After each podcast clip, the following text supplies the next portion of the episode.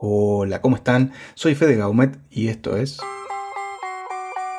Tecnología artística. Hoy les voy a hablar del rol que está teniendo el arte en el concepto de las Smart Cities. Antes de meternos de lleno en el tema, tenemos que repasar un poco el concepto de lo que es, ya que es un poco ambigua y les explico por qué. Hubo un cambio de estrategia fundamental hace un tiempo en la forma de presentar las Smart Cities. Por lo tanto, va a ser mucho más fácil definir lo que no son. Por ejemplo, una Smart City no es ese quirófano habitable que estaba en manos de los diseñadores gráficos que tienen una admirable capacidad del sentido estético, pero sin embargo diseñaban espacios habitables que parecían solo diseñados para personas que cumplían características finamente estéticas, cuales modelos de alguna revista de diseño, y habitaban espacios de una asepsia impecable. Esa estrategia estética de presentar, si bien en su momento hace décadas fue muy válida, terminó armando un concepto bastante erróneo de lo que en realidad son, porque en la actualidad la definición más estrecha y cercana a este concepto es que son los espacios principalmente los urbanizados, en donde se centran sobre las formas en que la tecnología puede mejorar sus funciones. Es decir, que muchísimas personas en el mundo hoy por hoy están habitando una Smart City. Sin embargo, quizá por no cumplir con ese sentido estético,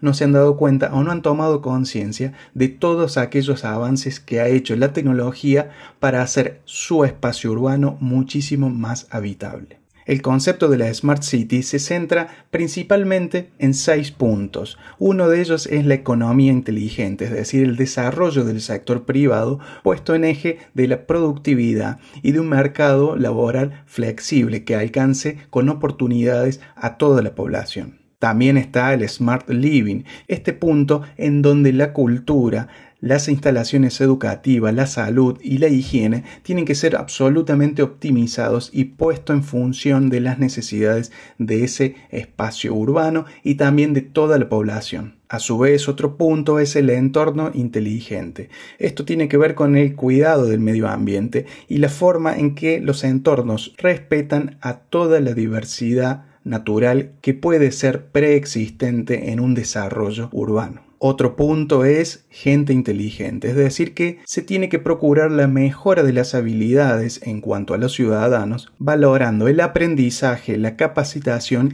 y el acceso a la información de todas y cada una de las personas. Esto va a llevar a desarrollar una sensibilidad ante las diferencias étnicas, cosa que parece que el mundo ha tenido una falencia hasta el momento, pero sin embargo en las Smart Cities se tiende a, suplir esa falencia global. Otro punto también es la movilidad inteligente, es decir, cómo va a estar comunicada esa infraestructura, cómo van a ser trasladados los insumos, las producciones, los alimentos y las personas. Y el último punto es la gobernanza inteligente. Allí la participación ciudadana en el proceso de toma de decisiones es clave, así también como el desarrollo de la efectividad y la eficiencia de los servicios públicos y sociales. Ahora que ya tenemos repasado los conceptos generales y los puntos a tener en cuenta para saber si estamos o no en una Smart City, creo que podemos ir ya a los dos ejemplos que les traigo en cuanto a la aplicación del arte.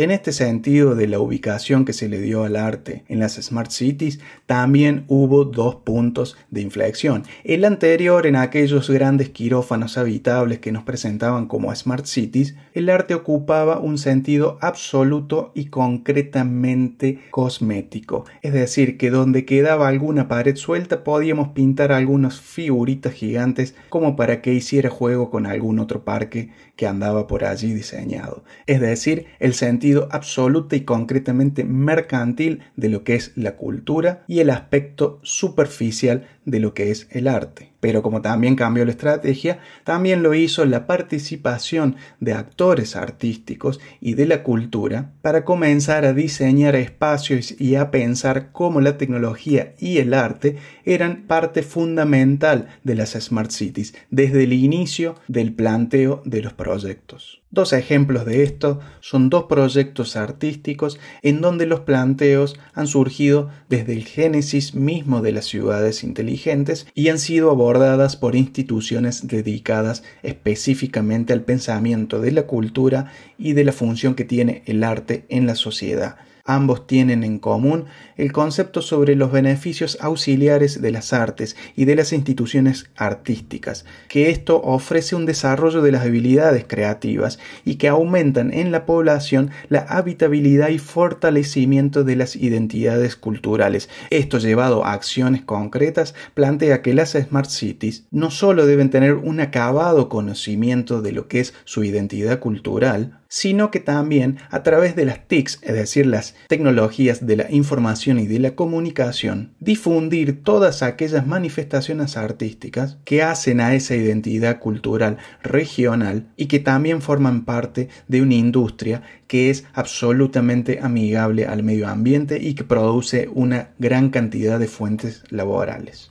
Uno de ellos se desarrolla en la ciudad de Chicago y se llama Imagine Project. En él interviene el Instituto de Arte de Chicago, un espacio en donde se desarrolla capacitación en disciplinas artísticas, pero también es un espacio de referencia para la vanguardia artística y la investigación en cultura y expresiones globales de arte. El otro ejemplo también en el territorio estadounidense es Land Art Generator Initiative este proyecto, fundado por dos artistas, plantea avanzar la implementación exitosa de soluciones de diseño sostenible integrando arte, procesos creativos interdisciplinarios con tecnologías en el diseño de la infraestructura de energías renovables y todo ello apuntado a ser ampliamente aplicado a las smart cities.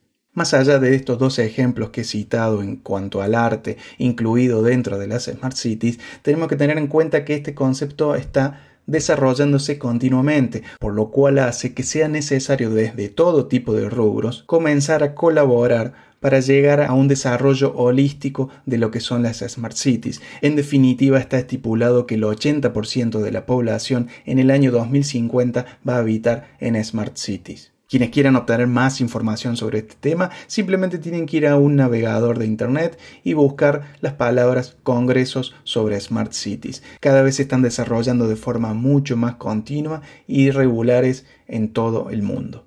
Así que les dejo la inquietud y seguramente nos estemos escuchando en la próxima. Chao.